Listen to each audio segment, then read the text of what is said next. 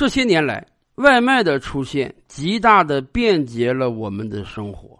说实话，对于很多在职场中的年轻人，哪有那么多时间搞午饭晚饭啊？经常性的，我们指尖简单操作几下，哎，就可以翘首以盼一个外卖送过来了。外卖的市场规模有多大？到今天为止，光外卖骑手啊，全国就超过五百万人，甚至。在二零二零年的疫情期间，餐饮业深受打击，很多餐馆全年没法开张，就指着外卖订单让自己存活下去。可以说，越来越多的餐饮企业，越来越多的普通消费者，无比依赖外卖平台了。而且，正像以前我们所说的那样，今天我们已经慢慢形成了两个巨大的。拥有垄断寡头地位的外卖平台，是的，今天甭管你要买哪个餐馆的外卖，说实话，你的平台选择是很小的，不是蓝色的，就是黄色的。所以啊，当这两大平台占据了优势地位之后，他们就要开始收割了。我们可以给大家举一个例子啊，假设你点一份外卖。总共花了二十块钱，啊，这其中可能还有很多满减呢。你觉得占了很大的便宜，但是你想想，这份二十块钱的外卖它是怎么分的？平台大概要拿走百分之二十到百分之二十五，也就是说，二十块钱的外卖呀，平台要拿走五块钱到七块钱。外卖骑手再拿走个两三块钱，也就是说，落到店家手里不过十块钱而已呀！十块钱，在这个通货膨胀、物价飞涨、人力很贵的年代，到底能给你做一个什么样的饭呢？因此，很多餐饮企业经常抱怨说啊，这个外卖平台抽成抽的太狠了。已经狠到危及餐饮业的生死存亡线了。是的，人家平台简直啊，能把你的利润率算到根儿。你不加入我的外卖平台，你一单外卖都卖不出去啊！你这个店根本就活不下去。你加入我的外卖平台，对不起，从此你变成给我打工了。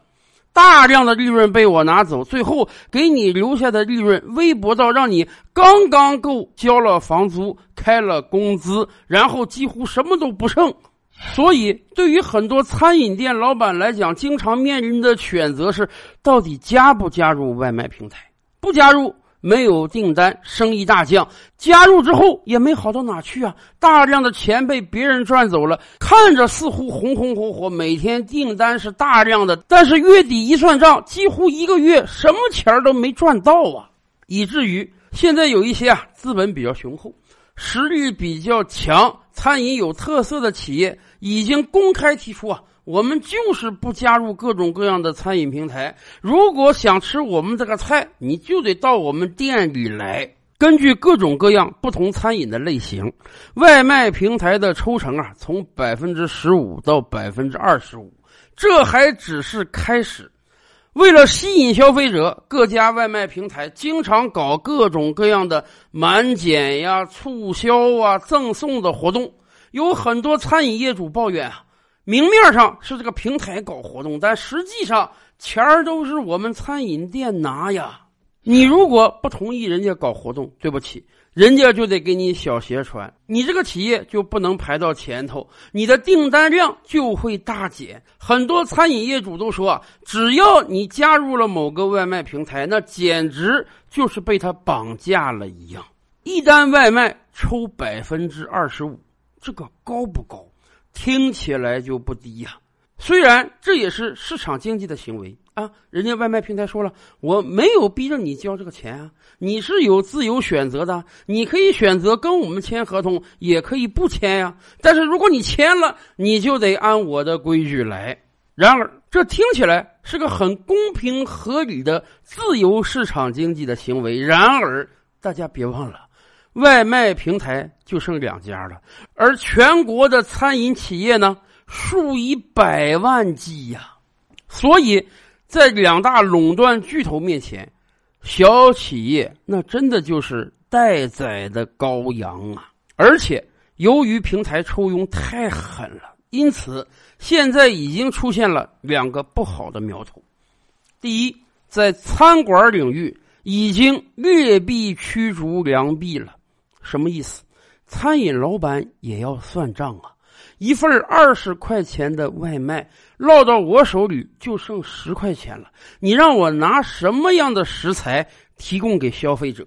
于是，对于很多大店来讲，哎，人家给你搞两套菜单很多消费者都发现了啊。同样一盘菜，比如说鱼香肉丝吧，在店内堂食的时候呢，我可能是二十八块钱一份我打开外卖软件的时候呢，人家告诉我有这个优惠，有那个满减。但是我仔细一看，同样的菜啊，怎么变成三十八块钱一份了？是啊，羊毛出在羊身上，平台的抽佣也好，骑手的运费也好，都得让你拿呀。也有的店做的比较隐晦，人家明白啊，我堂食外卖不是一个价，容易被人看出来，所以呢，价格不变，我从分量上来找。同样一份鱼香肉丝，堂食外卖都卖二十八，堂食我给你投料三百克，外卖我就给你投料两百克，这在业内已经是个司空见惯的潜规则了。说实话。能这么做的，那都还是良心大店呢。有一些餐饮店处理的更加下作，比如说，我们经常在平台上会看到很多黑店 啊，它的实际地址跟它的注册地址根本就不一致。是的，为了节省成本，很多餐饮店干脆搬回到了居民小区中去，不用租门头房啊，能省下大批的资金。卫生上也不用搞得太好，哎，省一个人就能省一份成本。反正点外卖的人看的都是那种光鲜亮丽的图片，他怎么知道这个菜是在什么样的黑作坊中做出来的呢？还有的店近两年来，人家开始大量的使用菜肴包、料理包，可能很多朋友们还不知道这个事儿。大家传统的意识中认为啊。我在某个店点份鱼香肉丝啊，那自然是大师傅备好料了，现场给我炒出来，然后外卖小哥送给我的呀，是这样的吗？今天有很多店根本就不是这样了，为了节省成本啊，他们大量的去购买各种各样的菜肴包，有很多食品生产企业专门生产这种菜肴包。我在中央厨房中一次性的做出五百份、一千份鱼香肉丝，然后加防腐剂封装，再售卖给外卖企业。这种料理包放到一个大冰柜中，保质期长达十八个月。所以呀。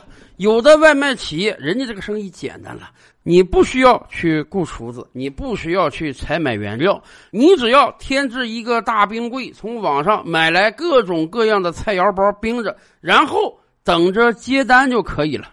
今天消费者要鱼香肉丝，明天消费者要宫保鸡丁，后天消费者要鱼香茄子煲，甭管人家要什么，你只要轻轻松松的。把这个菜肴包从大冰柜中拿出来，经过微波炉或者烤箱加热，然后装到饭盒中，递给外卖小哥就可以了。这当然大大的节省了成本，也就只能这么干，你才能保证啊，二十块钱的外卖订单你收十块钱，你还有赚头。而对于广大的消费者来讲，大家根本就不知道，实际上你点这个外卖啊。和你在超市买个菜腰包，自己拿微波炉加热，根本就没区别。是的，我们为什么要点外卖啊？我们为什么不吃方便面呀？不就是我们想享受一下现炒现做菜的锅气吗？我们中国人是非常讲究饮食文化的。我们是非常喜好美食的一个民族，然而外卖的横行，让我们每个人都成了吃料理包、菜肴包的人呢。没办法，你抽佣抽的那么多，可不只能劣币驱逐良币了吗？不光餐饮端是这样，外卖小哥过得也很惨呐。是，今天对于很多人来讲，去做外卖小哥、快递小哥是份啊。收入还不赖的活啊，干得好，一个月挣七八千甚至上万都是有可能的。然而，平台对他们的管理绝对称得上苛刻呀。有多少外卖小哥跟你讲，你收了我这个外卖，给我个五星好评吧？你可千万别给我差评啊！一个差评几百块钱就没了呀。所以今天在全国各大城市，每天我们都会看到大量的外卖小哥、快递小哥造成的交通事故。可以说，他们是最不讲交通规则的人，他们是冒着生命危险，在川西不停的车流中见缝插针。没有人不爱惜自己的生命，但是对于外卖小哥来讲，时间就是生命啊！你晚一分钟送达，很有可能就得一个差评，然后今天这个活就算白干了。平台确实给大家提供了一份非常好的工作，然而也让大家的心理压力倍增啊！甚至如果你真的不幸出了事儿，哎，以往已经有很多个案例了啊。平台公司会跟你讲：“对不起啊，你不是我的员工，我们之间是个合作关系，我们是一个信息中介平台。我们告诉你某个地方有人想买份外卖，这个商家也接单了。”你收到这个信息之后，你就可以到这个商家把饭取了，然后把饭送给那个人，你来挣你这个运费。在整个流程中，我们外卖平台就扮演了一个信息中介的角色。我们跟你之间没有任何雇佣关系。为什么要这么说？因为只有这样，才不需要对任何外卖小哥的交通事故造成的后果甚至死亡负责。某地一个外卖小哥。送餐途中发生车祸，遭遇不幸，撒手人寰。当他的家属向外卖平台讨说法的时候，外卖平台说了：“我们跟他是合作关系，所以出于人道，我们赔上人民币两千元。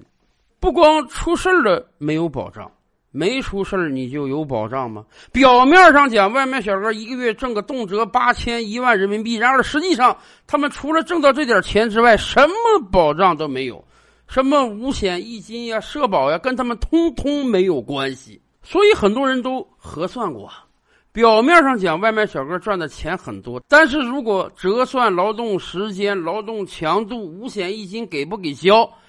很多外卖小哥的实际收入还真不如坐办公室一个月只挣三四千块钱的白领啊！所以，当外卖体系已经如此发达之后，我们是不是也要做些反思呢？时值全国两会，就有很多代表委员提案，有的人建议应当从全国层面立法，减少外卖平台的抽佣。抽佣定在百分之十到百分之十五为宜，以让餐饮企业能有足够的利润空间。也有人提议啊，英国法院已经作出判决，快递员应当享受跟正常员工同样的待遇，也就是说，该交的保险得给人家交啊。那么。我国这上千万的外卖快递小哥，未来有没有可能享受到跟其他普通劳动者同样的待遇呢？有人说，如果这样做了，会不会外卖平台赚的少了，甚至亏本呢？阵痛总是要有的。然而从根儿上讲，现在这样涸泽而渔，焚云而猎的做法。既收割餐饮从业者，又收割外卖小哥的做法，难道能够长久吗？照吕拍案，本回书着落在此。欲知大千世界尚有何等惊奇，自然是且听下回分解。